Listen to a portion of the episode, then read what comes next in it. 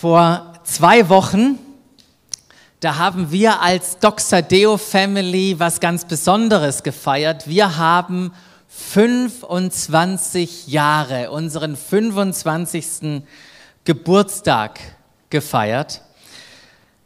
Damals, und da haben wir auch zurückgeblickt, vor 25 Jahren in Pretoria, Südafrika, gab es einen Moment, in dem Gott uns offenbart hat, warum wir als Gemeinde überhaupt existieren. Wir haben in diesem einen Moment von ihm unsere Berufung bekommen, indem er uns in diesem Moment Glaube für eine Stadt geschenkt hat. Faith nicht nur für eine Gemeinde, sondern Faith for a City. Und ihr erinnert euch, der, wo vor zwei Wochen dabei waren, wir hatten diese Karten ausgelegt an diesem Moment. Doch, äh, und dieser Moment, der wurde wie so ein Meilenstein unserer Geschichte, den wir Mission genannt haben. Diesen Meilenstein hier. Doch ihr seht es, im Laufe der Zeit ist es nicht bei diesem einen Meilenstein geblieben, sondern Gott hat im Laufe der Geschichte noch an verschiedenen Stellen zu uns gesprochen und diese Momente, diese Meilensteine, die haben uns geformt, die haben uns zu der Gemeinde gemacht, die wir heute sind. Und in Jeremia 31, 21 gibt es diese wunderbare Bibelstelle. Da heißt es, setze dir Wegweiser, stelle dir Meilensteine auf, heißt es da. Erinnert euch, auf welchen Weg ihr gekommen seid und dann kehrt zurück zu euren Städten. Und genau das wollen wir miteinander als Gemeinde an diese, in diesem speziellen Jahr, 25 Jahre gemeinsam tun. Wir wollen zurückschauen.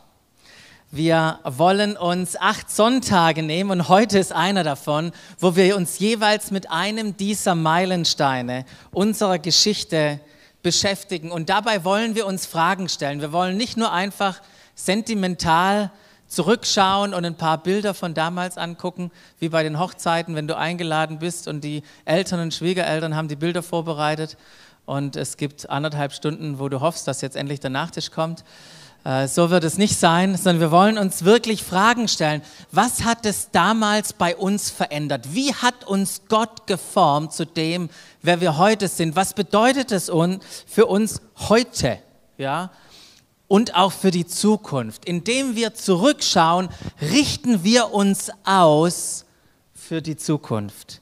Das haben wir miteinander vor. Und falls du vor zwei Wochen nicht dabei warst, dann möchte ich dich bitten, diesen Gottesdienst anzuschauen, weil dieser Meilenstein, dieser erste, wo es um, Missions, um Mission ging, der war wirklich fundamental für uns und für unsere Geschichte. Gott hat uns herausgefordert, eine Gemeinde nicht nur für die Gemeinde, sondern für die Stadt zu sein. Und dann ging eine unglaubliche Reise für uns los, weil wir uns gefragt haben, was bedeutet das konkret? Und es hat nicht lang gedauert, da kamen wir an einen Punkt, an dem wir uns Fragen gestellt haben, ausgelöst einfach aufgrund der Tatsache, dass wir sonntags in Pretoria an einem Standort vier Gottesdienste haben, die alle voll waren. Wie zu Zeiten von Corona musste man sich sozusagen anmelden und hat dann irgendwann keinen Platz mehr gekriegt. Und wir mussten uns fragen, wie machen wir das in der Zukunft? Finden wir irgendwo ein schönes, großes Grundstück außerhalb von Pretoria und bauen da ein großes Gebäude? Und wann ist groß groß genug? Und genau in dieser Fragestellung, an diesem Moment haben wir empfunden, dass Gott uns ein neues Modell von Gemeinde schenken möchte. Und was macht man? Man liest ein Buch, das haben wir auch gemacht, die zehn innovativsten Gemeinden haben wir gelesen, natürlich in Amerika. sind wir nach Amerika gegangen und haben uns ein paar von diesen Gemeinden angeschaut. Eine Gemeinde, die hatte mittlerweile vier Gebäude in einer Straße. Könnt ihr euch das da drüben vorstellen? Vier Gebäude in einer Straße, haben ein Kabel gelegt, um den Gottesdienst per Video vor 25 Jahren zu übertragen. Ich dachte nur, hm, weiß auch nicht, ob das ganz unser Ding ist. Der andere hatte auch unterschiedliche Standorte, ist mit einem kleinen Flugzeug hin und her geflogen, der Pastor. Ja, während die da Lobpreis gemacht haben, ähm, äh, dort Lobpreis gemacht haben, hat er hier fertig gepredigt, drüber geflogen und so weiter. Und da dachten wir, hm, nee, auch nicht ganz, ganz unter Modell. Das passt nicht so zu uns. Warum passt es auch nicht so zu uns, haben wir gleich empfunden, weil in jedem dieser Modelle es um eine Person herum gebaut ist. Und wir wollten keine Gemeinde um die Gabe von einer Person bauen. Ganz, ganz wichtig für uns dieser Moment. Und ihr ahnt es schon, ich habe euch in, äh, letzt, äh, vor zwei Wochen ja schon in dieses Wunder der Speisung der 5000 mit hineingenommen.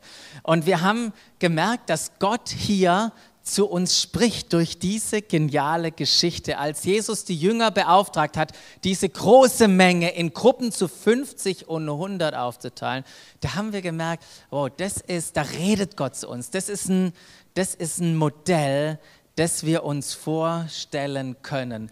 Alle waren aufgeteilt auf unterschiedliche Gruppen, aber sie alle erlebten ein Wunder. Und so kam es zu unserem Modell. Und was war das Modell?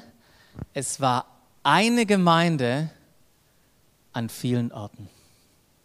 Eine Gemeinde an vielen Orten. Und das, was ihr habt an eurem Ort, an eurem Platz, ist eine passende Karte dazu, wie auch schon letzte Woche, äh, vor zwei Wochen ihr was bekommen habt. Und äh, ihr werdet äh, Stück für Stück diese Box füllen können, falls ihr keine bekommen habt. Wir haben draußen noch ein paar liegen, so eine Box, da könnt ihr diese Karten rein und die langsam füllen. Und die Karten sind für dich heute Morgen gedacht, um mitzuschreiben mitzuschreiben, was dich anspricht, was dich bewegt, was dieser Meilenstein auch für dich konkret bedeuten kann. Eine Gemeinde an vielen Orten. Durch viele Orte können wir überall in der Stadt gegenwärtig sein, nah bei den Menschen. Das, das schwingt damit. Wir können auf lokale Unterschiede eingehen, die es auch in unserer Region gibt. Menschen zugeschnittener dienen. Menschen gehen nicht einfach nur in der Masse unter, sondern können Gemeinschaft erleben. Und trotzdem sind wir so groß, gemeinsame Miteinander, um wirklichen Einfluss zu haben. Anstatt dass wenige mitmachen, braucht es ganz viele, die mitmachen, die mitgestalten, die Verantwortung übernehmen. Und was auch so schön an dem Modell ist, es zwingt uns immer wieder, es bringt unseren Augenmerk darauf, auch über unsere Mission nachzudenken, über den Grund, warum wir dieses Modell haben. Das ist nämlich am Ende nicht überall eine Doxadio-Gemeinde zu haben, darum geht es gar nicht. Es geht, dass wir immer wieder unseren Fokus, unseren Augenmerk, unser Augenmerk darauf haben, dass am Ende durch die Gegenwart Gottes, und das ist, was wir zutiefst glauben und überzeugt sind, dass die Gegenwart Gottes unsere Stadt verändert. Darum geht es. Aber das war jetzt ein bisschen viel Theorie und ihr sagt, ja, mein gut, wir sitzen hier. Wir haben ja hier in Stuttgart nur einen einzigen Campus. Campus, so bezeichnen wir die Gemeindestandorte, die wir haben das ist ja erstmal nur Theorie für uns. Und deshalb möchte ich euch jetzt mitnehmen nach Südafrika, genauer gesagt Pretoria, zu einem Campus, dem Parkview Campus. Da ist der Tops, der Leiter, das Geschickte an ihm ist, er spricht ein bisschen Deutsch. Und ihn habe ich interviewt und er bringt uns mal ein paar Gedanken von seiner Seite näher.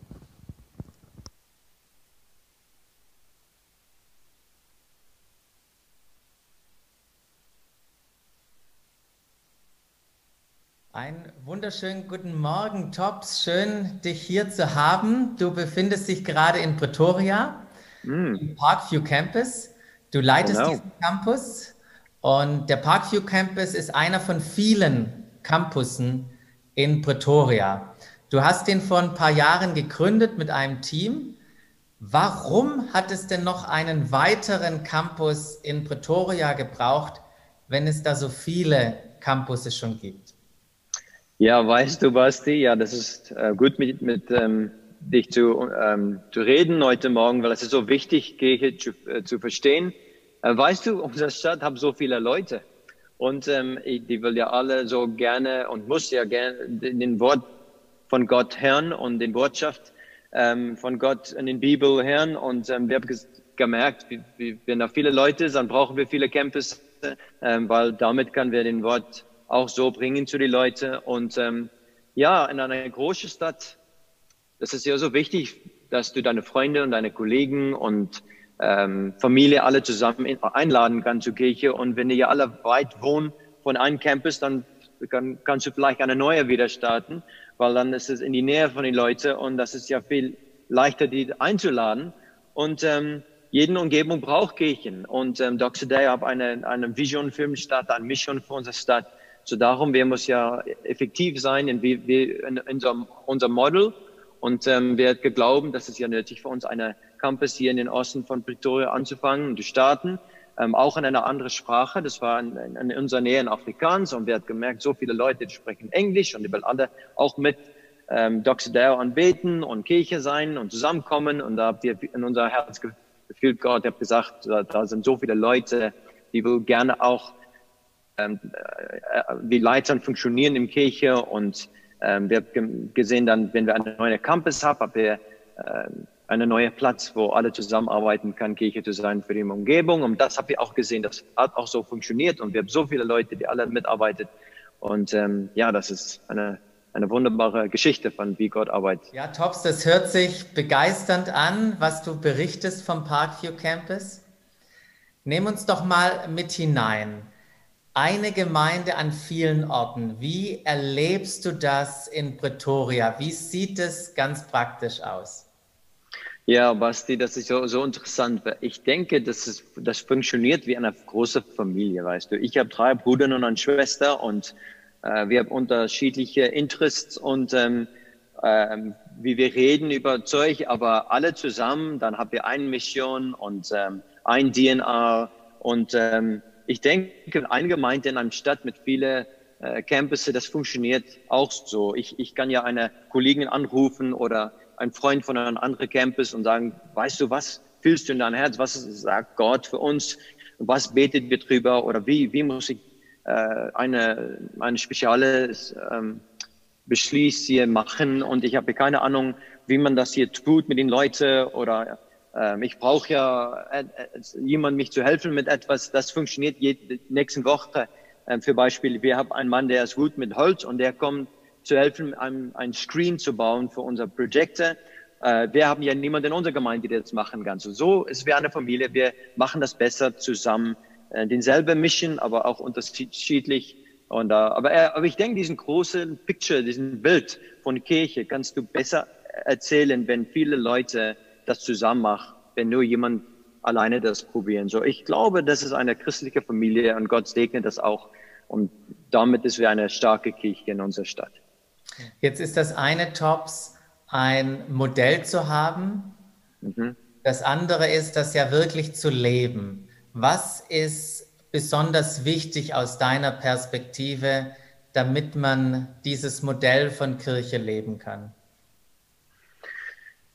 Ja, Basti, ich denke, das ist wichtig, dass wir ja immer erzählen ähm, für die nächsten Generation, ähm, neue Leitern, die, die, nach, die, die, die auch ja lernen muss, was, was machen man, wenn, wenn man wirklich am Herz haben will für eine Stadt und für was Gott gesagt hat.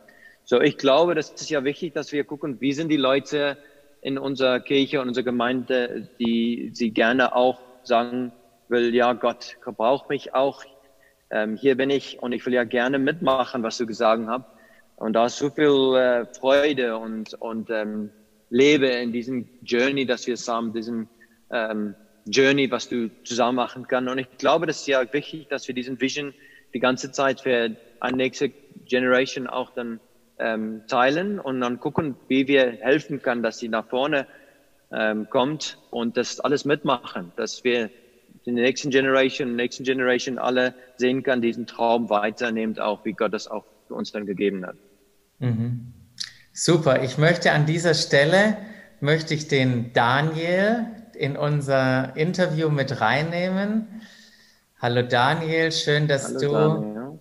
mit Hallo. dabei bist. Du, Daniel, hast eine Zeit lang erleben dürfen, als du in Pretoria warst, warst du Teil vom Parkview Campus und du durftest erleben, wie das ist, eine Gemeinde an vielen Orten. Hast hm. du uns da noch an ein, zwei Eindrücke, wie das für dich war? Ja, ich glaube, sehr viel überschneidet sich mit dem, was Tops gerade gesagt hat. Ähm, ich glaube, allein die Größe zu merken, wie viele verschiedene Campus es da unten gibt ähm, und wie viel auch diese Campus von der Stadt auch abdecken. Jetzt nicht nur geografisch, sondern auch kulturell, sprachlich. Ähm, das ist wirklich was Besonderes. Ähm, aber ich muss sagen, letztendlich, was, was auch gerade Tops angesprochen hat, das, was für mich wirklich auch am bewegendsten war, war einfach der Fakt, dass man merkt, Leute wissen, was es bedeutet, Kirche zu leben. Sie übernehmen Verantwortung. Ähm, und das war wirklich auch das, was spürbar war, auch bei Dr. Deo im Gesamten, dass es nicht darum geht, wie können wir jetzt irgendwie den größten Campus bauen in Pretoria, sondern wie können wir möglichst viele Leute auch an Bord bekommen und wirklich auch Verantwortung übernehmen lassen. Ähm, ich erinnere mich damals, dass ich dann Tops angeschrieben hatte und gefragt habe, hey, gibt es irgendwas, wo wir oder wo ich ein bisschen mithelfen kann? Und ich hatte im Kopf, dass ich irgendwie mal zwei Stunden ähm, in der Woche mal was mache. Und letztendlich war ich dann 20 Stunden die Woche da und habe dann ähm, so viele Dinge auch übernehmen dürfen. Es ging nicht nur darum, dass ich, dass ich dabei war oder was gesehen hatte, sondern ich durfte Verantwortung übernehmen, ich durfte mitgestalten ähm, und genauso dieses familiäre Umfeld auch erleben, wo dann auch Leute gefragt haben, hey, was kann ich für dich tun? Was kann, kann ich dir irgendwie helfen? Ähm, kann ich dich mal einladen oder auch ja Potenzial zu sehen und zu sagen, hey, ich möchte mal einfach Zeit mit dir äh, verbringen. Ähm, das waren einfach ganz besondere Dinge, die auch mir, ich meine, als 18-Jähriger, man findet sich noch irgendwie ein bisschen selber ähm, dann hilft es einfach unglaublich viel, wenn man merkt, hey, da ist jemand, der sieht was in dir und der möchte das auch wirklich rausbringen. Und ähm, das war wirklich, ja, deswegen sage ich auch öfters, habe ich schon öfters gesagt, dass mein Jahr in Südafrika eigentlich bis jetzt mein bestes Jahr war, das ich jetzt in meinem jungen Leben bis jetzt haben durfte, weil es einfach so eine, ja, es war einfach so was Schönes. Ähm, und, und das auch zu erleben, nicht nur davon zu hören, klingt ja alles auch immer schön und gut, aber wirklich zu erleben, was es bedeutet, wenn sowas real wird. Und das war wirklich sehr, sehr beeindruckend. Mhm. Super, ja, vielen Dank, äh, Daniel. Ich glaube, das war wichtig, wo du uns mit hineingenommen hast. Auch wenn der Tops da erzählt, es geht darum, Raum zu geben, äh, Menschen Verantwortung zu übernehmen, Leiter zu entwickeln. Mhm. Du hast es erlebt, wie das mit dir gemacht worden mhm. ist. Wie prägt dich das denn heute, Daniel? Gibt es irgendwas, was du mitgenommen hast aus dieser Zeit? Na, ich glaube allein, dass, der, dass man merkt, dass es wirklich was, was aus der inneren Überzeugung einer Person kommt, dass man, dass es nicht nur was ist, wo man schön anzugucken ist oder wo man mal dabei ist, sondern dass es wirklich was ist, wo ich auch für mich gemerkt habe, da hat sich bei mir wirklich innerlich was verändert und wo ich jetzt einfach auch den Wunsch von mir aus habe zu sagen, wo kann ich denn auch investieren? Wo kann ich sagen, hey, das, was ich erlebt habe, zum Beispiel auch in Südafrika, ähm, wo kann ich das auch einsetzen? Wo gibt es Leute, wo ich vielleicht die Person sein kann, die andere Leute für mich vorher waren? Und ähm, Deswegen freut es mich auch immer so, wenn ich in der Gemeinde unsere Jugend sehe oder ja, einfach auch jüngere Leute allgemein zu sehen, hey, da ist so viel Potenzial da, da kann so viel wachsen. Ähm, und wo kann man auch einen Schritt drauf zugehen und sagen, hey, da kann ich vielleicht auch einen Teil davon dazu beitragen, dass dieses Potenzial auch ausgelebt wird, dass sowas umgesetzt werden kann, auch in der Gemeinde. Ähm, ja, von dem her, das war wirklich so ein Ding, wo ich gemerkt habe, da hat sich in mir, in meiner DNA, wenn man das so will, was verändert, wo ich gesagt habe, ich, ich kann eigentlich nicht mehr anders, außer was weiterzugeben. Mhm. Und das war einfach so dieses, dieses Bild, was man hat, wo dieser Funke überspringt und dann so ein, so ein Feuer entfacht wird. Und das war wirklich, ja, das ist bei mir in Südafrika so rausgekommen. Mhm. Super. Vielen, vielen Dank an dich, Daniel. Vielen, vielen Dank auch an dich, Tops. Es ist gut, eine Gemeinde an vielen Orten zu sein. Und später in unserer Geschichte hat Gott uns ja auch an andere Städte genommen und einfach super mit euch in Südafrika verbunden zu sein. Und wir segnen euch und ja, sprechen euch einfach den Gunst, die Gunst Gottes auch zu auf den nächsten Schritten, die ihr gerade geht. Mm, vielen Einen Dank, Basti. Tag. Ja, nein, viel Segen für alle auch und viel Grüße. Ja, sehr gut. Ich denke, das lohnt sich auf jeden Fall nochmal anzuhören. Da stecken ein paar, paar richtig wertvolle Gedanken drin. Ein wichtiger Gedanke, den ich nochmal aufgreifen möchte, ist, um dieses Modell, eine Gemeinde an vielen Orten zu leben, da braucht es Menschen, die Verantwortung übernehmen. Ja, es braucht Leiter, die die Vision in ihrem lokalen Raum, an ihrem lokalen Ort repräsentieren. Leiter, die in Teams arbeiten, die voneinander lernen, die Synergie schaffen. Leiter, die Verantwortung teilen, die anderen Vertrauen schenken, die Raum schaffen, sodass sich andere Leiter entwickeln können. Es braucht nicht den einen Hero. Es braucht ganz, ganz viele Hero-Maker. Ja, wir bauen hier kein Ego-System, das sich um einen dreht. Wir bauen ein Ökosystem, das ganz, ganz, ganz viele Menschen freisetzt. Jedem Modell liegt ein Denken zugrunde. Und Gott musste unser Denken verändern und er macht es immer noch. Kontinuierlich verändert er unser Denken. Und wisst ihr, wie er das tut? Durch das Wort Gottes. Und ich freue mich drauf, auch heute Morgen wieder von Gott zu hören. Ich freue mich jetzt auf die Predigt von Christoph und, und möchte Gott wirklich erlauben, mein Denken auch zu verändern. Und während der Christoph kommt, nimm dir doch kurz Zeit, schließ die Augen, rede mit Gott, wenn du das willst und sag, Heiliger Geist, ich bete, dass du mein Denken heute Morgen umformst, dass ich so denke wie du.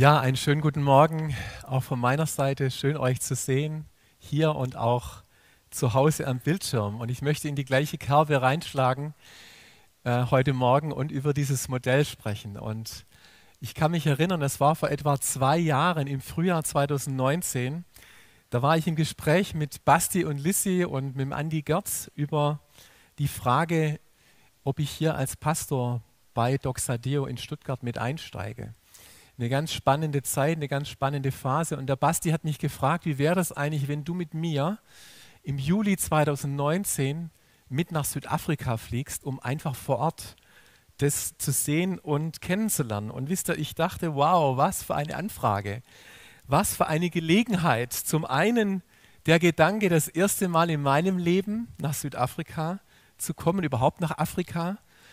Und dann natürlich auch das große Vorrecht, viele Menschen von Doxadeo persönlich kennenzulernen, unter anderem dem Tops, den wir gerade gesehen haben, der mal ganz tolle Krebs gemacht hat und wir eingeladen waren bei ihm. Also da wird es da dann richtig nahbar und zu sehen, wie diese Menschen sich auch vor Ort gebrauchen lassen. Und wie das so ist, das kennt ihr auch, wenn man die Dinge mal vor Ort mit eigenen Augen gesehen hat, da spricht man ja von so einem Eye-Opener. Ja? Jetzt, jetzt verstehe ich das besser, jetzt habe ich das gesehen, jetzt habe ich das gespürt, jetzt habe ich das angefasst und jetzt kann ich die, die Leidenschaft noch besser verstehen, mit der Lissi und Basti hier, Doxadio Stuttgart, auch ins Leben gerufen haben. Und auch so, ich nenne es mal diesen Spirit of the Organization besser verstehen. Ja? Und von dieser Reise, wir können ja gerade aufgrund der Umstände, heißt es ja immer so schön, gell, nicht selber reisen. Deswegen denke ich, es ist doch schön, euch gedanklich mit auf die Reise zu nehmen. Wir sind ja schon durch den Tops auch Richtung Südafrika unterwegs und ich möchte euch ein paar Bilder zeigen von dem, was ich da vor zwei Jahren festgehalten habe. Zum ersten Mal seht ihr hier drei gut aussehende junge Männer. Also ich bin mit dem ähm, Basti und mit dem Chris Günzel damals gereist, war gut eine Woche und mit dem Chris Günzel war ich dann die meiste Zeit unterwegs. Wir hatten so einen vollgetakteten Kalender und sind wirklich da von einem Campus, von einer Stelle zum anderen, mit einem Leiter getroffen, mit dem anderen getroffen.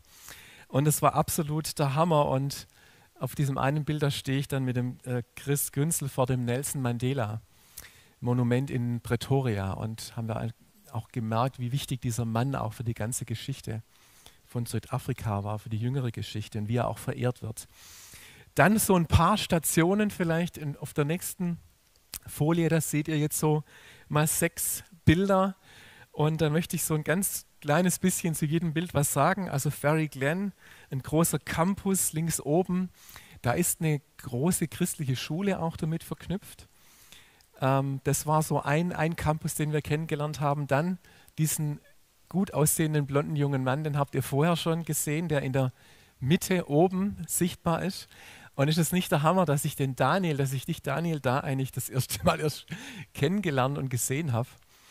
Der Daniel war da am letzten Tag seiner Zeit in Südafrika und war dann auf der Rückreise. Also das hat sich überschnitten mit der Phase, wo wir unten waren. Und Daniel war einige Zeit bei einem Dienst namens Pop-up. Und dieser Dienst investiert sich in junge Menschen, die aus sozial schwächsten Familien kommen, teilweise Leute, die, also junge Menschen von der Straße. Und Sie investieren sich in sie, um ihren Wert, ihre Identität in Jesus kennenzulernen und ihnen auch ganz praktisch eine Chance geben, sich auf eine Arbeitsstelle vorzubereiten, indem verschiedene Skills ihnen vermittelt werden. Ob das jetzt Rechnen, Schreiben, Computerumgang mit Computer ist oder handwerkliche Fähigkeiten, dass Menschen da eine Chance bekommen, auch wirklich im eine Arbeitsstelle zu finden oder wie diese junge Frau, die ihr oben rechts seht, die dann ein kleines Gewerbe aufgebaut hat als Näherin. Und das sind natürlich wunderbare Geschichten, die damit verbunden sind. Dann seht ihr den Brooklyn Campus, da war ich mit Chris Günzel mal eines Abends, das war dann wieder was ganz anderes. Viele junge Studenten, viele junge Leute, Celebration, Lobpreisgottesdienst. Dann waren wir in diesem Parkview Campus bei Tops. Und das müsst ihr euch wirklich vorstellen, stellt euch vor die Schwabengalerie hier, ja. Und da gibt es einen Gottesdienst mitten in der Schwabengalerie, ja. In einem großen Raum findet ein Gottesdienst statt. Und das ist dieses Live-Sender. Stell dir vor, du läufst durch die Schwabengalerie und mitten in diesen Läden ist ein, ja, was anders aussieht. Da kannst du reingehen und da kannst du für dich beten lassen. Da kannst du ein seelsorgerliches Gespräch führen. Da kannst du um Rat bitten. Hammer. Und ich dachte, das ist ja Wahnsinn. Das ist, das würde ich mir jetzt auch wünschen für uns. Und dann waren wir noch einige Kilometer außerhalb. Das ist, das ist ein Bild dann rechts unten in Edendale.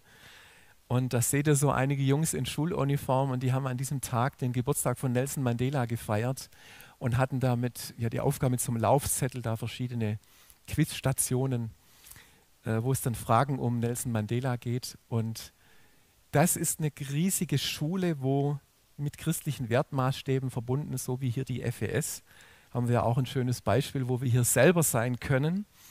Und diese Familien, diese Gemeinden, die, die damit zusammenhängen, in diesem Beziehungsnetz wirklich nachhaltig zu verändern mit Reich Gottes, mit, mit Jesus. Und wisst ihr, wenn ich diese Woche, diese Bilder, die ihr hier seht, wenn ich das zusammenfassen würde in einem Satz, dann komme ich genau auf diesen Satz, den der Basti heute schon ähm, gebraucht hat, um diesen Meilenstein-Model zu, äh, zu charakterisieren. Das ist eine Gemeinde an vielen Orten.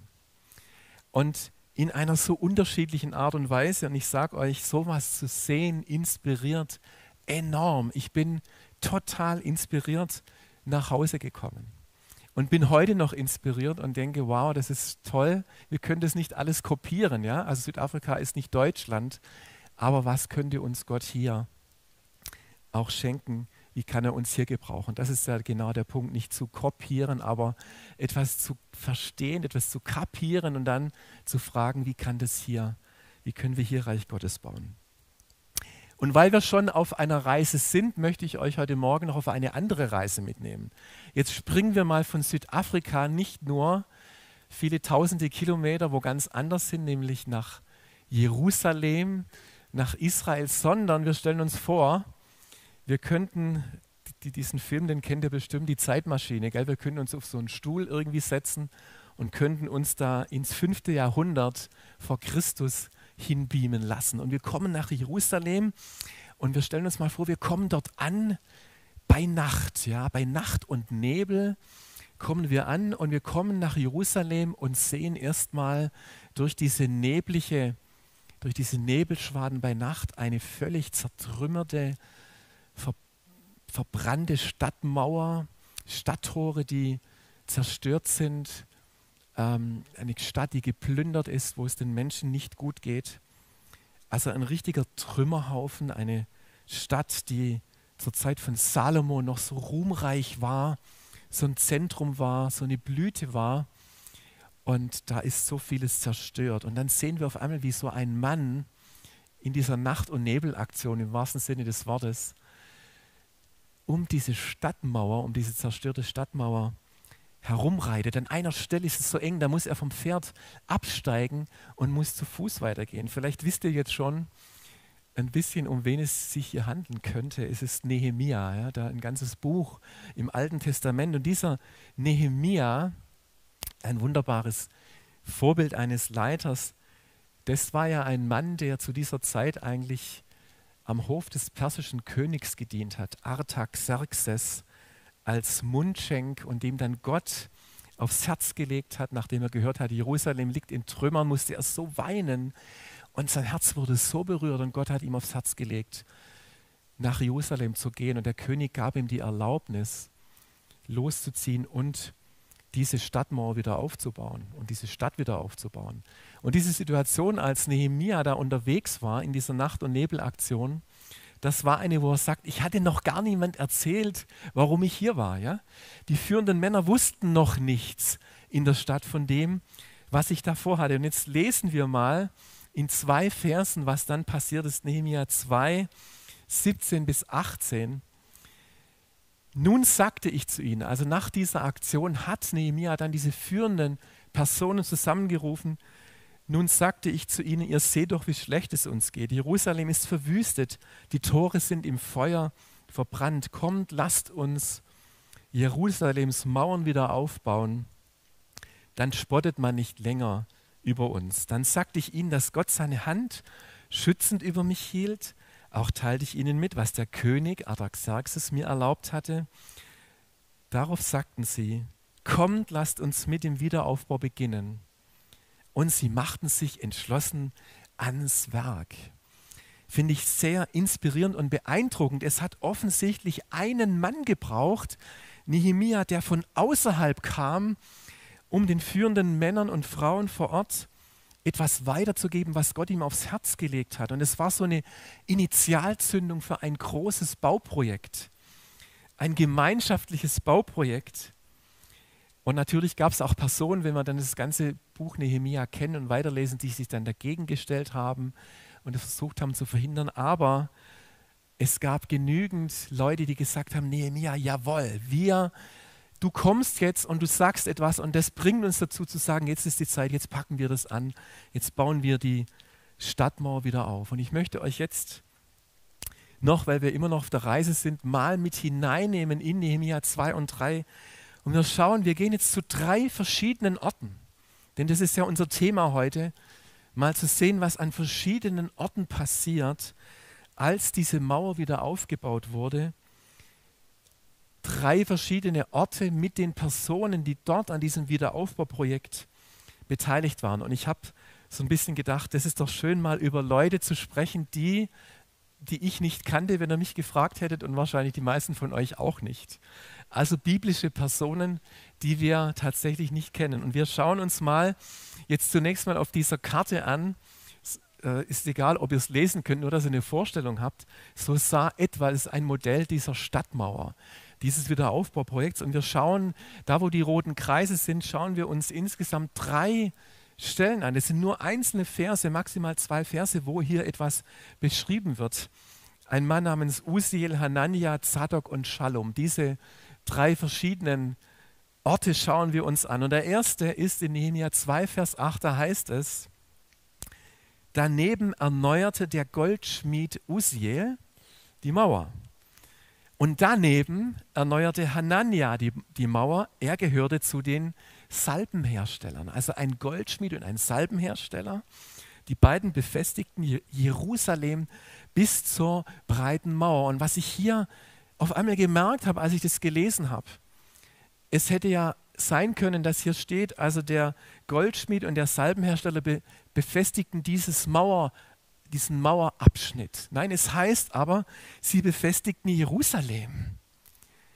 Da ist auf einmal von der ganzen Stadt die Rede. Da ist das ganze Bild das reinkommt. Auch wenn sie nur einen Teilabschnitt gebaut haben, wird hier im Text deutlich, hey, hier geht es um die ganze Stadt, um ihren Beitrag zum Gesamten. Und ich weiß nicht, ob ihr die, die tolle Geschichte kennt mit den drei Arbeitern, wo einer hingekommen ist, drei Arbeiter, die Steine behauen haben und sie waren scheinbar an einem größeren Werk befestigt und er hat diese drei, diese Person hat diese drei Leute gefragt. Den ersten, was machst du da? Und da sagt er, du, ich behaue einen Stein.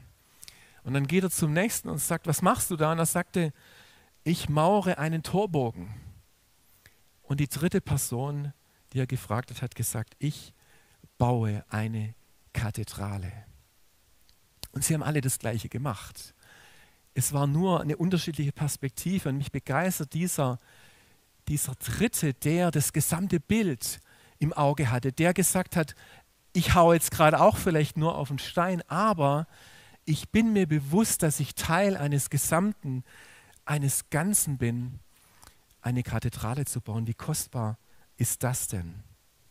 Jedes Mauerstück, jeder Ort, an dem wir einen Stein auf den anderen setzen, ist ein Teil des Ganzen.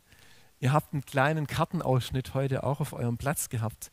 Ich weiß nicht, ob ihr schon mal, wer von euch schon mal den Radelton gefahren ist, rund um Stuttgart. Irgendjemand, der das schon mal gemacht hat mit dem Fahrrad? Ja, super, wenigstens einer. Uwe, wir machen es mal zusammen. 85, 84, 85 Kilometer geht das. Und ich war fix und alle abends. Ja. Ich bin dann allein gefahren und das hat mich jetzt ein bisschen erinnert, ja. Du fährst um eine ganze Stadt rum, so wie der Nehemia um Jerusalem. Und du siehst dann, du kommst dann am Schloss Solitude vorbei, Bärenschlössle, diese wunderschönen Wälder. Dann kommst du natürlich hier auch in Feingen durch, ähm, ziemlich an der A8 entlang. Dann fährst du über Rohracker wieder runter, Hedelfingen. Und du bist auf einmal mitten im Untertürkheim beim Daimler, ja. Und kommst durch diese Industrie. Werke durch und dann kommen die Weinberge und dann kommt der Neckar, dann fährst du dem Neckar entlang. Hey Leute, was für eine wunderschöne Stadt. Aber so unterschiedlich, ja, so unterschiedliche Facetten. Und, ähm, und wir sind hier in Stuttgart-Vaihingen und wir sind an einem Teil der Mauer. Und ist es nicht herrlich, dass wir an einem Mauerstück bauen, aber trotzdem wissen, das hat mit Stuttgart zu tun. Das hat mit dem Gesamten zu tun. Das ist das Erste, das ist die erste Bibelstelle. Die zweite, jetzt gehen wir zu Zadok in Nehemia 3, 28 bis 29. Oberhalb des Pferdetores, es gab ja sehr viele Tore, erneuerten die Priester die Mauer. Jeder baute gegenüber seinem Haus. Daneben erneuerte Zadok die Mauer. Ich vermute, dass auch Zadok ein, einer der Priester war. Er war der Sohn des Immer. Zadok baute gegenüber seinem Haus. Und das war der nächste interessante Gedanke. Das ist so ein kleines Detail. Zadok und die Priester bauten gegenüber ihren Häusern. Sie bauten genau dort, wo sie auch gewohnt haben. Sie bauten an diesem Projekt mit, wo sie auch hingestellt waren wo sie vor Ort waren, wo sie sowieso präsent waren. Und von Tops haben wir ja schon was gehört und als wir, als wir Tops besucht haben und den Parkview Campus, dann war das so beeindruckend für mich zu sehen, hier sind Christen, hier ist eine Gemeinde in einem Einkaufszentrum einfach nur präsent. Die sind immer da. Das sind nicht Christen, die mal kurz wohin gehen und einen Einsatz machen und dann gehen sie wieder weg, sondern sie sind da, sie sind da jahrelang, sie haben sich, sie lassen sich da wirklich ähm, drauf ein, sie zahlen auch eine hohe Miete, sie sind abhängig davon, auch von den Besucherströmen. Ob jetzt viele Leute kommen, ob wenig Leute kommen, sie sind sozusagen mitgehangen, mitgefangen mit den anderen Nachbarn und das macht sie glaubwürdig. Und das war wirklich so. Wir sind da durchgelaufen durch das Einkaufszentrum, da kam so ein freudestrahlender Mann entgegen und wir haben dann gefragt, was ist das für jemand? Und er sagt, der Tops, das ist ein Angestellter des Einkaufszentrums, der so Hausmeister-Tätigkeiten macht. Übrigens, der hat seine, sein Leben Jesus gegeben letzte Woche. Und wahrscheinlich strahlt er deswegen so. Und dann sind wir an einem Möbelgeschäft vorbeigelaufen. Und hat er kurz einen Frosch im Hals, genau. Und dann hat der Tops gesagt, mit diesem Möbelladenbesitzer haben wir eine Freundschaft aufgebaut. Und er hat uns gesagt, ähm, wir liegen jetzt ein bisschen so im OG, so in der Ecke und es kommen nicht so viele Kunden. Manchmal haben wir nur zwei oder drei Kunden pro Tag, die sich zu uns verirren. Und dann haben wir irgendwann mal, weil wir so, so ein Herz für diesen Mann bekommen haben, gefragt, dürfen wir für dich und deinen Laden beten? Und dann hat er gesagt, ja klar. Haben sie das gemacht und der Tops hat gesagt, der hat dann zwei, drei Wochen später gesagt, Leute, das ist, das ist verrückt, aber mein Umsatz hat sich vermehrfacht, ja. Seit ihr gebetet habt, da ist richtig was passiert. Und ich dachte, wow, wow, was ist denn möglich? Was ist denn möglich, wenn wir vor Ort sind, wenn wir präsent sind? Das finde ich so toll. Also diese Präsenz, dort präsent sein, wo Gott uns hingestellt hat. Das ist ja auch, wenn wir an verschiedenen, an vielen Orten sind, ja auch viel besser möglich. Dann sind wir auch dort, wo wir sowieso sind. Ganz wichtig. Unseren Teil am großen Plan erkennen war der erste Punkt. Der zweite, dort präsent sein, wo Gott uns hingestellt hat. Und jetzt kommt noch der, der dritte Punkt. Und da gehen wir noch in Nehemia 3, Vers 15 und begegnen jetzt einem Mann, der Shalom heißt. Und da heißt es, Shalom erneuerte das Quelltor. Er war Vorsteher des Bezirks Mitzpah. Er baute und überdachte das Tor, setzte die Torflügel, Schlösser und Riegel ein. Er besserte auch die Mauer am königlichen Garten aus. Sie lag dort am Teich Siloa, der von einer Wasserleitung versorgt wurde. Das Mauerstück reichte bis zu den Stufen, die von der Stadt Davids hinunterführten. Als ich das gelesen habe, habe ich gedacht, wow, das sind ja die verschiedenen Tore gewesen und dieser Schalom baute die erneuerte das Quelltor. Dort war, der, war, war sein Beitrag am Wiederaufbau von der Stadtmauer von Jerusalem. Und dieses Quelltor war an einer Stelle, wo wir gelesen haben, wo auch der Teich Siloa war. Und der Teich Siloa war ein ganz wichtiger Punkt in der Stadt Jerusalem, weil dieser Teich ein Wasserreservoir war, der war mit einer unterirdischen Quelle, mit der Gihon-Quelle verbunden. Und wenn Jerusalem belagert war, dann hatten die wenigstens Wasser, weil dieser Teich Siloa sozusagen diese Garantie war, mit einer Wasserleitung in Verbindung zu sein.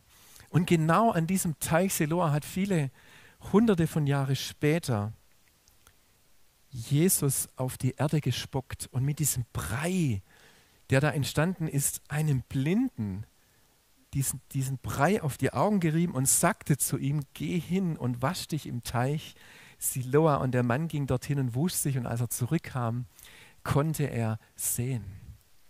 Viele hunderte Jahre später. Und Jesus hat auch dort gesagt, wer an mich glaubt, von dessen Leib werden Ströme lebendigen Wassers fließen. Was für ein Wort in Verbindung mit dem Quelltor. Und was ich damit sagen will, ist, dort, wo wir hingestellt sind, dort, wo wir einen Beitrag für Gott leisten, hey, wie unermesslich können diese Auswirkungen sein dieses Beitrags was kann da vielleicht hunderte Jahre später passieren, nur weil wir gehorsam waren, weil wir diesen Schritt gegangen sind, den Gott uns aufs Herz gelegt hat. Und lasst uns das nicht unterschätzen, jede Investition, durch die wir Glaube, Liebe und Hoffnung zu anderen Menschen bringen, erscheint uns ja manchmal wie ein Tropfen auf dem heißen Stein. Aber Gott kennt, kennt die Geschichte jedes Menschen. Vielleicht, wenn du an Mensch etwas weitergibst, dann ist es vielleicht nicht gleich der Durchbruch, aber vielleicht ist es einen Teil, den du beiträgst, dass irgendwann der Durchbruch kommt. Und ich möchte wirklich dir heute Morgen zusprechen, weil ich das so auf dem Herzen habe. Achte das nicht für gering, was Gott durch dich tut und was Gott durch dich tun kann. Denke nicht gering darüber, über deinen Beitrag, sondern vertraue Gott, dass er durch das, wenn du mit ihm, wenn du in der Abhängigkeit zu ihm bist, dieses wunderbare Bild von dem Weinstock und den Reben, wo Jesus uns versprochen hat, wenn ihr in mir bleibt und, und ich in euch bleibe, dann bringt ihr viel Frucht. Dann wird das, was ihr macht, und wenn es noch so klein wirkt und aussieht, ganz viel Frucht bringen. Ich möchte diese drei Punkte nochmal zusammenfassen. Der Basti hat ja auch gesagt, es geht darum, welche Gedanken sind damit verbunden, dass wir das verstehen, Gemeinde an vielen Orten. Und ich habe versucht, anhand dieser drei Personen und dieser drei Orte an der Stadtmauer genau drei Dinge herauszuarbeiten, die wichtig sind für unser Denken. Nämlich an vielen Orten für das gleiche Ziel unterwegs sein und uns dessen bewusst sein. An vielen Orten dadurch präsent sein, das haben wir auch schon gehört. Deswegen hat Doxadeo, sind es zwölf oder 13 Campus, Basti? 14, also 14.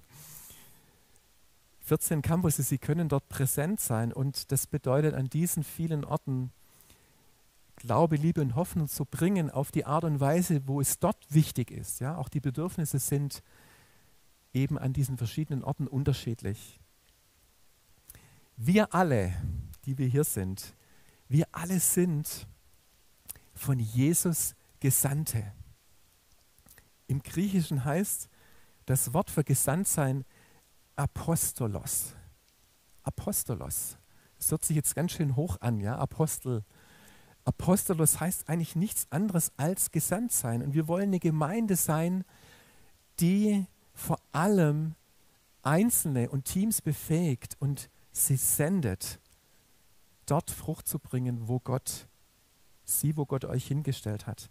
Das wäre auch ein Unterschied zu einer Gemeinde, die einen rein pastoralen Ansatz hat, vielleicht eine große Megachurch, wie es der Basti gesagt hat, wo vielleicht Doc Sadeo am Anfang auch drin war, zu sagen, da bauen wir jetzt alles um einen oder um Leiter und da kommen ganz viele und, und dann kann es sein, dass wir aber erleben, dass dann letztendlich doch viel konsumiert wird, ja, und man hat schöne Gottesdienste und tolle Predigten, aber das ist nicht das Herz, das wir haben, sondern wir wollen vor allem apostolisch wirken. Wir wollen Menschen befähigen, das Reich Gottes zu bauen. Und das heißt auch manchmal, das kann dann auch mal dazu führen, dass wir in, im großen Glauben auch ein bisschen, bisschen menschlichen Schmerz auch mal wieder jemand loslassen müssen, weil der sagt, Mensch, ich habe jetzt was und ich möchte was eigenes starten. Und dann dürfen wir den senden und ihm und die Hände auflegen und ihn gehen lassen. Die Gemeinschaftsgruppenleiter bei Doxadeo sind manchmal vielleicht ein bisschen genervt, wenn der Basti und ich ab und zu mal fragen, wie sieht es denn mit eurer Gruppe aus? Wie wäre es, wenn ein Co-Leiter von euch etwas Neues startet? Wir fragen das nicht so oft, aber wir fragen es ab und zu mal, um genau dieses Denken auch zu fördern, dass wir nicht verharren in dem, wo es nett ist und wo es sich gemütlich anfühlt, sondern dass wir dieses Bewusstsein, wir sind Gesandte, wir sind, wir wollen in diesem Denken bleiben, gesandt zu sein, dass wir das nicht vergessen.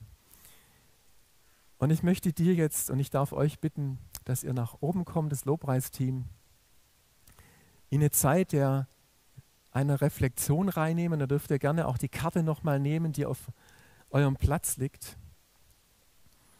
Und diese drei Fragen, die, die jetzt hier eingeblendet sind, haben jetzt genau mit diesen drei Gedanken zu tun. Mach dir mal Gedanken drüber, über das Bewusstsein, Teil eines größeren Plans zu sein, dort wo du bist, dass du dir bewusst, bist du dir bewusst, dass du, dass du diesen, diesen Abschnitt der Mauer baust und dass es ein Teil eines größeren Plans ist. Wo ermutigt Gott dich, dass du präsent bist? Präsent sein heißt einfach, dort bin ich. Ja? Das kann dein Arbeitsplatz sein, das kann deine Familie sein, das kann deine Nachbarschaft sein. Und Gott sagt zu dir heute Morgen, das ist gut, dort bist du präsent. Das kann schon sein, dass ich dich dort genau auch gebrauchen will, weil du dort auch, auch präsent bist. Und das Dritte, glaubst du, dass Gott dich mit deiner Gabe gebrauchen kann? Und ich möchte das nochmal sagen und dir zusprechen, achte das nicht für gering. Das ist, glaube ich, wirklich ein Wort Gottes an dich heute Morgen. Achte es nicht für gering, was Gott durch dich mit deiner Persönlichkeit und mit deiner Gabe tun kann. Und während du gerne schon beginnen kannst zu spielen, möchte ich uns nochmal reinnehmen mit diesen drei Fragen. Stell dir doch mal vor, auch die Situation dieser Speisung. Und du bist jetzt ein Jünger. Und du hast von diesen fünf Broten und zwei Fischen dieses große Wunder vielleicht ein halbes Brot abgekriegt oder nur ein Brocken. Und dann hat Jesus ja gesagt, gebt ihr ihnen zu essen. Jetzt bist du am Verteilen. Und ich glaube, das war schon für die Jünger präsent. Oh, wir sind jetzt Teil von etwas Größerem, ja. Wir haben jetzt einen Teil bekommen und den teilen wir aus. Aber wir merken, da drüben laufen auch andere. Die machen das auch und jetzt bin ich präsent und jetzt habe ich da vielleicht 50 Leute vor mir von diesen 5000, denen ich den Brocken gebe. Ja? Und das sind jetzt die Leute, wo ich präsent bin, denen ich Liebe Gottes weitergeben kann. Und dann braucht es noch den Glauben, indem du jetzt dieses Brot weitergibst, dieses Brot des Lebens. Und Jesus ist das Brot des Lebens, das satt macht. Amen.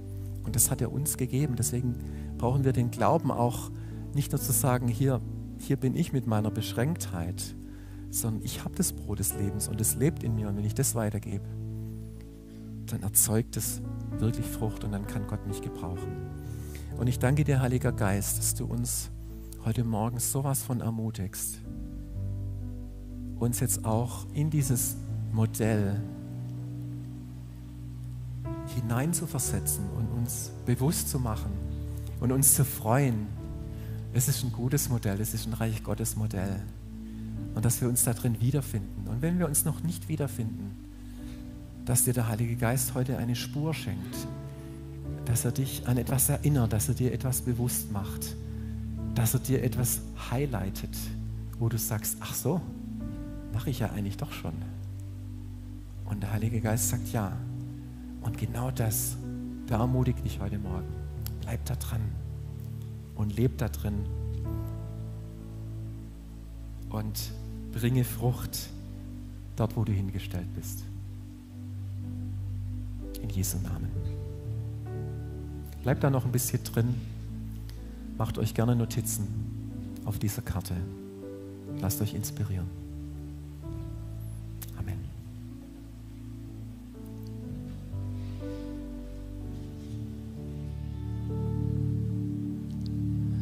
Und so wie wir das gerade gesungen haben, wir wollen uns vom Heiligen Geist leiten lassen. Auch wenn es bedeutet, aufs Wasser zu gehen weil wir in uns Glauben haben. Wir haben Glauben in uns für eine Stadt. Und deshalb werden wir an dem Zeitpunkt, wenn Gott uns führt, an andere Orte gehen. Vielen, vielen Dank, Christoph, für diese richtig coolen Einblicke in das Leben von Nehemia und die Lektionen, die wir da gelernt haben. Ich möchte euch noch ganz kurz mit zurücknehmen und fragen, wie haben wir eigentlich diesen Meilenstein hier bisher in Stuttgart erlebt? Als wir angefangen haben hier, da war uns gleich klar, wir bauen nicht hier unsere Sache, sondern wir repräsentieren einen Traum, eine Mission hier in diesem geografischen Ort. Wir verwalten hier etwas. Es ist nicht unser Ding, ist nicht unsere Gemeinde. Und es hat auch nicht einer angefangen. Es hat gleich von Beginn war es schon ein Team. Und ich erinnere mich noch, ich sehe ja ein paar Leute hier, wie wir alle angepackt haben. Ja, unser erster Gottesdienst nach so diesem offiziellen Start, da waren mehr Leute auf der Bühne beschäftigt und so weiter, als tatsächlich hier im, im, im Raum saßen. Ja, jeder hat mit angepasst, jeder hat moderiert, jeder hat äh, gepredigt und so weiter. So haben wir miteinander gestartet. Unser Fokus lag darauf, Menschen freizusetzen. Ja, wir haben nicht in ein wunderbares Gebäude und in einen wunderbaren Teppichboden und eine Lounge und was weiß ich investiert. Ja, wir wollen in Menschen investieren. Ja, deshalb sitzen wir manchmal schön kuschelig in unserem Büro und wärmen uns gegenseitig, äh, weil es nicht um Gebäude oder Räume gibt, geht, sondern tatsächlich um Menschen ähm, Leiter freizusetzen, Raum zu geben. Das war gleich von Anfang an schon unser Herzensanliegen. Und was ich auch so stark finde, jetzt in der Beobachtung der letzten acht Jahre, auch im Vergleich zu anderen, ist, dass wir ein, ein sehr, sehr ähm, lokalen ein, ein, ein, ein lokales Einzugsgebiet haben. Natürlich ist es in Stuttgart so, dass man aufgrund, weil man eine größere Wohnung oder ein Haus sucht und findet und einen Job wechselt, dass man mal an einen anderen Ort zieht. Natürlich haben wir das in den letzten Jahren auch erlebt, dass das bei Leuten so passiert. Aber wenn wir angucken, wo die absolute Mehrheit herkommt, dann fährt die 10, 15 Minuten hierher. Ein ganz, ganz großer Teil. Und es hat auch was mit dem zu tun, Gemeinde an vielen Orten. Und obwohl wir natürlich unsere Flagge hier in Stuttgart-Vaihingen reingesetzt haben, so haben wir das auch gesagt, schon vor zwei Wochen, wir wollen auch woanders präsent sein als Gemeinde. Und das war wirklich auch schon gleich von Anfang an unsere Perspektive, als wir hier angefangen haben, irgendwo sich zu verorten, aber dann offen zu sein, wo führt uns Gott auch weiterhin. Und das ist nötig. Wenn wir Stuttgart uns angucken, hier seht ihr eine richtig coole Karte mit Stuttgart und der Region, Stuttgart drumherum. Region Stuttgart, das sind ja 2,8 Millionen Menschen. Ja, Stuttgart, vier Landkreise und dann noch der Landkreis Göppingen drumherum. Und wenn ihr mal die Statistik anguckt, die äh, Zahlen, Einwohner sind relativ konstant geblieben. Das, was dramatisch abgenommen hat, sind die Leute, die sich irgendwie noch mit einer Kirche identifizieren. Das ist mittlerweile weit unter 50 Prozent. Es war auch interessant, dass letztens eine Studie gab, die mal die Gottesdienste angeschaut haben in der Region. Und jetzt schocke ich euch mit einer Zahl. Es gibt 1426 Gottesdienste in dieser Region Stuttgart, einschließlich Zeugen Jehovas und, äh, und andere äh, äh christliche, scheinbar christliche Gruppen. Ähm, und äh, das Interessante ist, es sind so 93, 93 Personen im Schnitt besuchen den Gottesdienst. Ähm, und jetzt denkt ihr, wow, was für eine Zahl. Aber wenn man das mal runterrechnet, dann sind es weniger als 5% in der gesamten Region gehen irgendwo hin.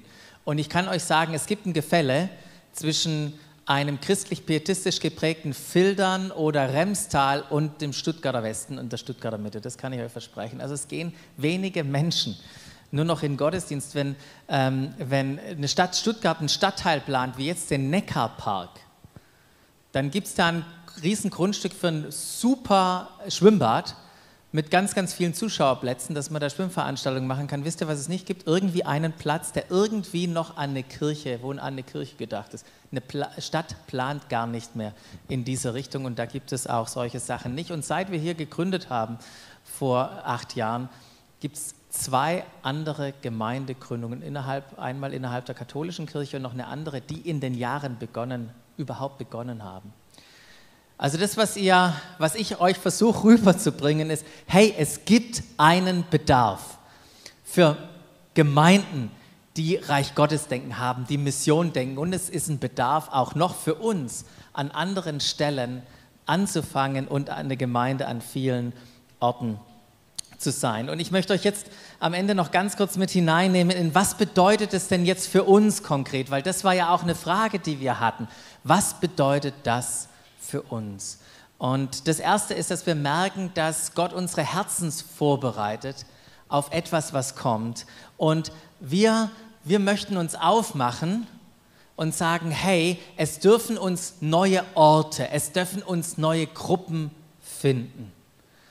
Und das meine ich tatsächlich so. Es dürfen uns Orte und Gruppen finden, weil wir haben hier nicht einen Masterplan irgendwie in der Tasche und sagen, das ist, wie wir das strategisch ähm, irgendwie ausrollen, sondern wir sind darauf angewiesen, dass Menschen uns finden. If we have a man or a woman, we have a mission. Wir brauchen jemanden, der das macht. Das ist das Erste. Und ähm, wir, wir wollen da total offen sein für Gott auf Hinweisen auch aktiv nachgehen, den richtigen Zeitpunkt darf auch finden, ja, nicht zu früh und nicht zu spät, aber wissen auch, dass wir auch hineinwachsen dürfen in eine Gemeinde an verschiedenen Orten. Und wisst ihr was? Wir werden Fehler machen. Und wir werden hoffentlich so schlau sein und aus diesen, aus diesen Fehlern lernen. Aber lasst uns wirklich mutig vorangehen, dass wir da auch was entwickeln können. Und eine Gruppe, wo wir so empfinden, das ist so die erste, die uns findet, sind so die jungen Erwachsenen. Und deshalb wollen wir am 9.5. sonntagsabends auch mal was für junge Leute hier ausprobieren mit einem Spe äh, Special Event, das wir gemeinsam mit Campus Connect machen. Einfach schon mal, dass ihr das auf dem Schirm habt und gern auch dafür beten könnt. Das Zweite, was so wichtig ist, neben dem, dass wir offen sein wollen, dass uns äh, Orte und Gruppen finden, ist, dass wir Leiter entwickeln. Ganz, ganz arg wichtig. Das wollen wir machen. Wisst ihr, was so cool ist? Am nächsten Dienstag fängt ein Leitertraining des City Changers Leadership Program das erste Mal hier in Stuttgart an. Und ich finde es so cool. Wir sind eine Truppe von 17, 18 Leuten. Und ich möchte einfach diese Leute segnen, die sich da aufmachen, jetzt über die nächsten Wochen und Monate in ihrer Leitung, in ihrer Leitungskapazität, in ihrem Leitungsverständnis zu wachsen. Das ist richtig großartig. Aber das ist jetzt nicht der Moment, um für dich, dich zurückzulehnen und sagen, hey cool, dass es eine Taskforce gibt, die das jetzt macht. Sondern es braucht wirklich uns alle. Es braucht auch dich. Ähm, es fängt bei dir an und ich möchte dich einladen, komm mit uns auf dieses Abenteuer. Ja? Finde deinen Platz hier in unserem Miteinander und lass uns eine Gemeinde an vielen Orten, lasst uns das gemeinsam verwirklichen. Weil das ist auch, wo wir glauben, dass wir dadurch auch unsere Berufung und unsere Mission erfüllen. Und das Dritte, was es konkret bedeutet für uns, ist, dass wir stärker anfangen, noch für unsere Stadt zu beten. Und ihr habt auf euren Plätzen, habt ihr auch so einen Kartenausschnitt bekommen. Nehmt den doch mal in die Hand. Ihr habt es vielleicht als Paare, wenn ihr da sitzt oder als Familie, nehmt mal diesen Kartenausschnitt in die Hand. Weiß nicht, welchen Ort du hast, wie die Straßen heißen, wie die Menschen heißen die dort wohnen, woher die Menschen kommen, die dort ihr Zuhause gefunden haben. Ich weiß nicht, wie viele Kirchen vielleicht an diesem Ort, den du hast in deiner Hand, wie viele Kirchen und Gemeinden da vertreten sind. Aber stell dir mal vor, dass es dort auf diesem Quadrat, auf diesem Rechteck, dass es da Gemeinden gibt. Gemeinden, die für diesen, für dieses, diesen Kartenausschnitt da sind, die sich dort einmischen, die dies, die mitprägen, Gemeinden, die einzelne Menschen als Stadtgestalter dort freisetzen, präsent zu sein und die Stadt zu bauen, Gemeinden, die sich dort mit anderen verbinden. Stell dir das mal vor, dass es dort Gemeinden sind. Und wir möchten uns jetzt, und ich möchte dich einladen, diesen, diesen Kartenausschnitt jetzt in deiner Hand zu halten und mit uns jetzt für diesen Kartenausschnitt zu beten.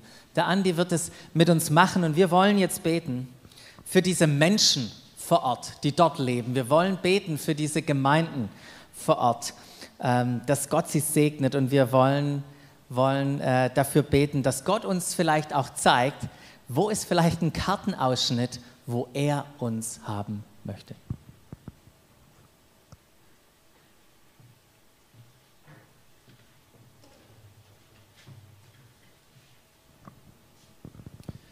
Ja, lasst uns die Gelegenheit nutzen, nochmal aufstehen, auch für unsere Stadt, für unsere Region. Ich denke, das ist schon auch etwas, was in der geistlichen Welt etwas verändert, wenn wir uns eins machen und für unsere Region hier einstehen. Und wer von euch so einen Zettel in der Hand hat oder seinen Stadtplan in der Hand hat, so wie ich, lasst uns doch das Ding wirklich mal im Glauben Gott entgegenhalten und wenn wir jetzt beten, wirklich auch von ganzem Herzen diese, diesen Ort, diese Region vor Gott bringen. Und wir danken dir, Jesus, dass du König bist, König dieser Welt, dass du in diese Welt gekommen bist, damit Menschen versöhnt werden mit dem Vater, damit Menschen dich kennenlernen.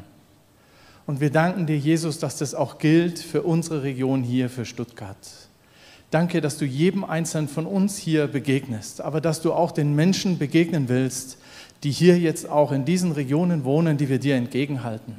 Und wir beten, Herr, dass du mit deinem Licht, mit deiner Freude, mit deiner Gnade sichtbar wirst in dieser Region, in dieser Stadt, die wir dir jetzt hochhalten. Und wir beten ganz besonders auch für die Gemeinden, die dort sind. Und wir segnen ganz besonders auch die Pastoren, die Verantwortlichen, die dort unterwegs sind. Und wir beten, Herr, dass sie wirklich diese Perspektive bekommen, was wir heute Morgen gehört haben, Teil von dem zu sein, was du in dieser Stadt, in dieser Region tun willst. Und wir segnen diese Pastoren, ihre Familien, ihre Frauen, ihre Kinder. Wir stellen sie unter den Schutz deines Blutes, Herr.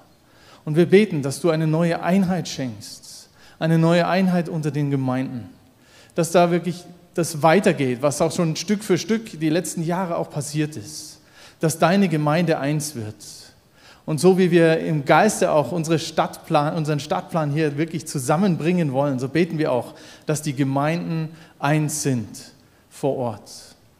Und wir bitten dich auch für uns als Doxadeo, dass du uns Weisheit gibst und dass du uns zeigst, was heißt es für uns, für Stuttgart?